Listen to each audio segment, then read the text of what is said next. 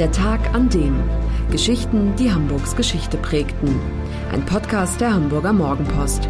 Gelesen vom Autor Olaf Funder.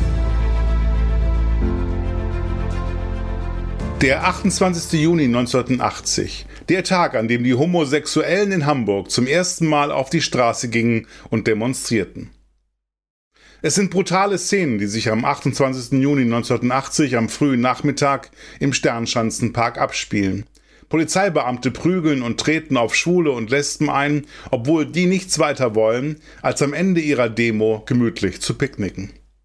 Die Polizei sprüht den Menschen Reizgras ins Gesicht, schließlich müssen zwei ins Krankenhaus. So endet er, der erste Hamburger Christopher Street Day vor 41 Jahren.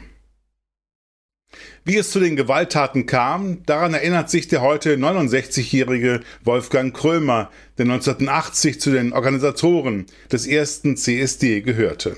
Wir hatten äh, sozusagen ja eine Demonstration, wie man sie in Hamburg gekannt hatte. Und dann haben wir gesagt, nun wollen wir in den Schanzenpark, um so ein Abschlusspicknick zu machen. Mhm. Das hat sich dann eventuell für Außenstehende nach äh, so einer Art kleinen Feier für äh, Interne angehört. Und die Polizei hat sich gesagt, das ist der Punkt, da können wir zugreifen. Am Ende kamen zwei Demonstranten verletzt ins Krankenhaus. Gehörte auch Wolfgang Krömer selbst dazu? Nein, nein, ich war eher ängstlich. Ich bin dann nicht in die erste Kampfreihe gegangen.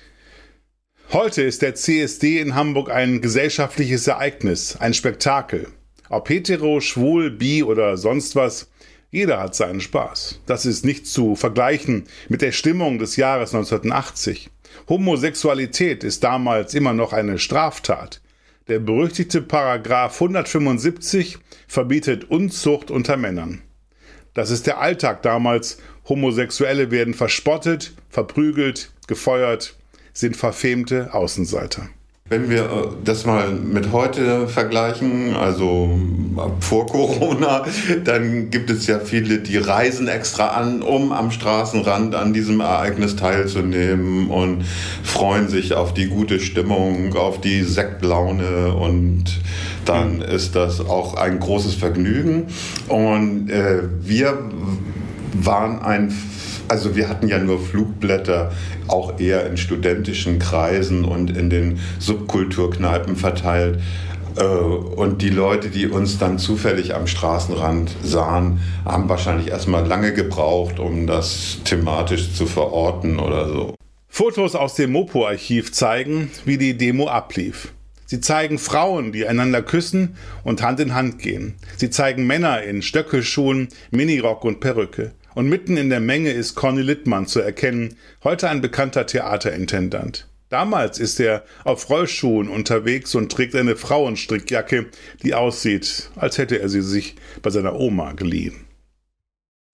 Was die Schwarz-Weiß-Aufnahmen auch sehr gut dokumentieren, dass viele Passanten ziemlich irritiert sind, vielleicht auch ein bisschen angewidert angesichts der Paradiesvögel, die so gar keinen Hehl machen aus ihrer etwas anderen sexuellen Orientierung. Und dann stellen diese Menschen auch noch Forderungen gegen die Diskriminierung der Homosexualität. So steht es auf dem riesigen Banner, das die Aktivisten an der Spitze des Demonstrationszuges vor sich hertragen. Auf anderen Plakaten ist zu lesen, lesbisch sein ist schön.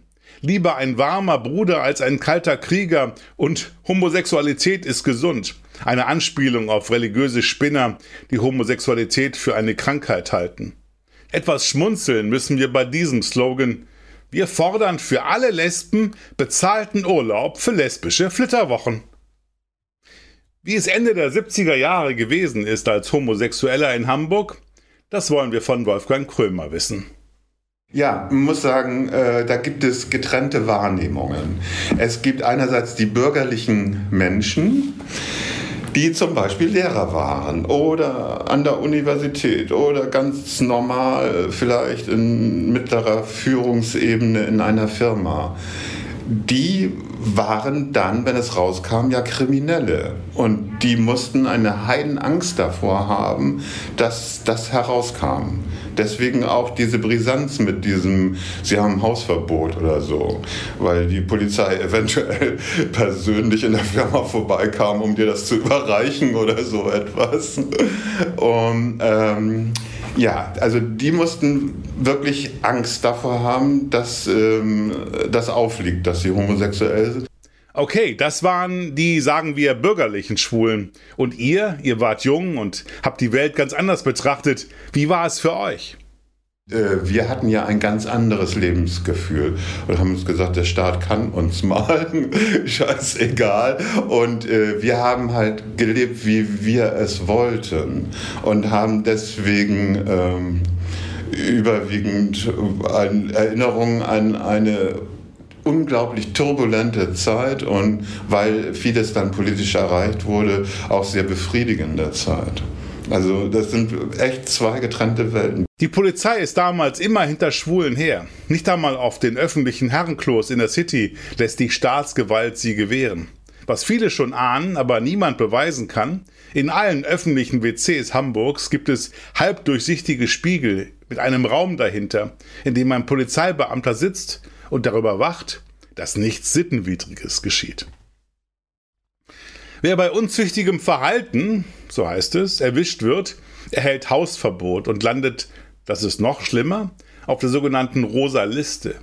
Die Polizei führt nämlich regelrecht Buch über die sogenannten 175er. So werden Schwule in Anlehnung an den Strafrechtsparagraphen spöttisch genannt. Wolfgang Krömer wechselt Eckernförde auf. Dann war ich 16,5 und habe mir gesagt, jetzt reicht's mit Kleinstadt. Und bin nach Flensburg aufs Wirtschaftsgymnasium und hatte dort dann endlich ein eigenes kleines Zimmer. Wenn man das Bett runterklappte, war das Zimmer voll, aber super gut, mein eigenes.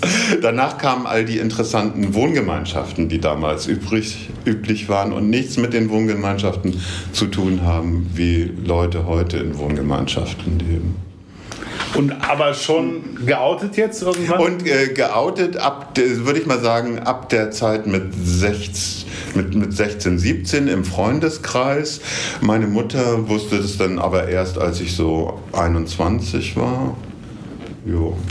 Und wie, was hat sie gesagt? Sie hat gesagt, ach, das habe ich mir eigentlich schon immer gedacht. Krömer will eigentlich Lehrer werden, erkennt aber rechtzeitig, dass das nichts für ihn ist. Jemandem, der immer nur nett ist, dem tanzen die Schüler schnell auf der Nase herum, glaubt er. Also wird er Korrektor und fängt bei der Bergedorfer Zeitung an. In den späten 60er Jahren wandelt sich das gesellschaftliche Klima in der Bundesrepublik. Erst gehen Studenten auf die Barrikaden, dann sind es die Frauen, die um ihre Rechte streiten und schließlich folgen die Homosexuellen diesem Beispiel. 1969, im selben Jahr, in dem es in New York zu den Stonewall Riots kommt, wird in der Bundesrepublik der Paragraph 175 zwar noch nicht abgeschafft, aber doch wenigstens ziemlich abgemildert. In Hamburg kommt Du und ich auf den Markt, die älteste schwule Zeitschrift in Deutschland. 1971, da dreht Rosa von Braunheim einen Film mit dem Titel Nicht der Homosexuelle ist pervers, sondern die Situation, in der er lebt. Damit wird Braunheim zum Wegbereiter der politischen Schwulen- und Lesbenbewegung in der Bundesrepublik. 1978 bekennen im Stern 682 deutsche Männer, wir sind schwul. Einer davon ist unser Zeitzeuge Wolfgang Krömer. Im selben Jahr kandidiert er bei der Bürgerschaftswahl für die bunte Liste, einem Vorläufer der Grünen. Das Selbstbewusstsein Homosexueller, es wächst von Jahr zu Jahr. Im Grunde äh, müsste man auch 1978 äh, sich da anschauen. Das war als eine Partei, eine neue Partei namens Bunte Liste für die Hamburger Bürgerschaft kandidierte äh, im Nachhinein wird man sagen, ein Vorläufer von den Grünen in Hamburg. Mhm. Und das war äh, ein Zusammenschluss aus lauter Initiativen und Aktionsgruppen und so, so ein Zwischending zwischen Partei und Aktionsbündnis. Äh, wir sind aber zusammen zur Wahl angetreten. Ich war der Kandidat für das Thema Schwule. Und was wollten die Schwulen und Lesben in Hamburg mit ihrem politischen Engagement eigentlich erreichen?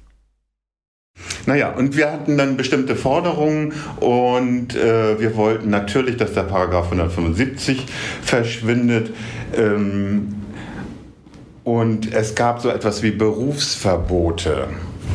Die wurden mal erfunden, um äh, politisch äh, sehr extreme Menschen, insbesondere aus dem öffentlichen Dienst, fernzuhalten. Und äh, das hat man dann auch auf, insbesondere auf schwule Lehrer angewendet. Wer sich da äh, zu erkennen gab, der konnte da im Schuldienst nicht mehr bleiben. Also das haben wir gefordert, dass das weg sollte. Und dann diese Bespitzelung auf den öffentlichen Toiletten. Das kann man sich ähm, heute nicht mehr vorstellen, aber es gab äh, keine richtigen Treffpunkte, wo man äh, sich eben zeigen konnte. Und so waren jetzt äh, Toiletten äh, irgendwie so, so, ein Ort, wo sich dann Schwule trafen, äh, um sich kennenzulernen. Ne? Und da gab es in Hamburg mehrere Toiletten, die hatten einseitig transparente Spiegel. Dahinter saß ein Beamter oder wahrscheinlich Polizisten oder jemand aus irgendeiner Behörde und haben geguckt, ob die Männer vor diesem äh, Pissoir sich da anständig verhalten. Und im Fall der Davidwache war das so, also wer das da kennt, da ist dieses unterirdische WC ist ziemlich weit weg von der Davidwache, aber es gab sogar einen Verbindungsgang bis dahin und man konnte die Leute dann gleich von da aus äh, abführen. Ja, äh, dann bekamen diese äh, Leute ein, ein Verbot, ein Hausverbot und da stand dann genau drauf, welche Toiletten sie jetzt alle nicht mehr besuchen dürfen. Und dann kommt das Jahr 1980. Wolfgang Krömer ist damals jung, trägt das Haar lang und gehört als Mitglied der Homosexuellen Aktion Hamburg zu den Organisatoren des ersten CSD. Wie kam es überhaupt dazu? Äh, ja, wir äh, haben erstmal festgestellt, wir sind spät dran. In allen anderen äh, größeren Städten und sogar Bremen hat es überall schon solche Demonstrationen Ach, gegeben. Ja. und in Hamburg noch nicht. Deswegen haben wir gesagt, tun wir uns zusammen zu Hamburger Lesben- und Schwulengruppen. Da ist übrigens dann glücklicherweise der Name Lesben mit drin im Namen und ähm, bereiten so eine Demonstration vor. Woran haben wir uns orientiert, kann man dann fragen. Und ganz klar war das äh, 1969 dieser Stonewall-Aufstand, Stonewall Riots nennen die das, und das ist eben auch in so einem St. Georg-artigen Viertel damals in New York.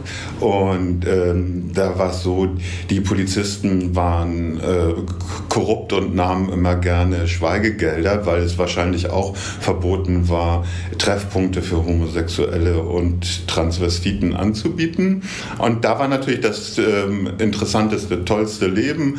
Man musste die Polizei bezahlen, aber die haben einen trotzdem noch zusätzlich zusätzlich geärgert und dann gab es da einen, so einen dreitägigen Aufstand sogar mit Prügeleien und äh, brennenden Barrikaden, alles was dazu gehört. So schlimm war es in Hamburg aber doch nicht.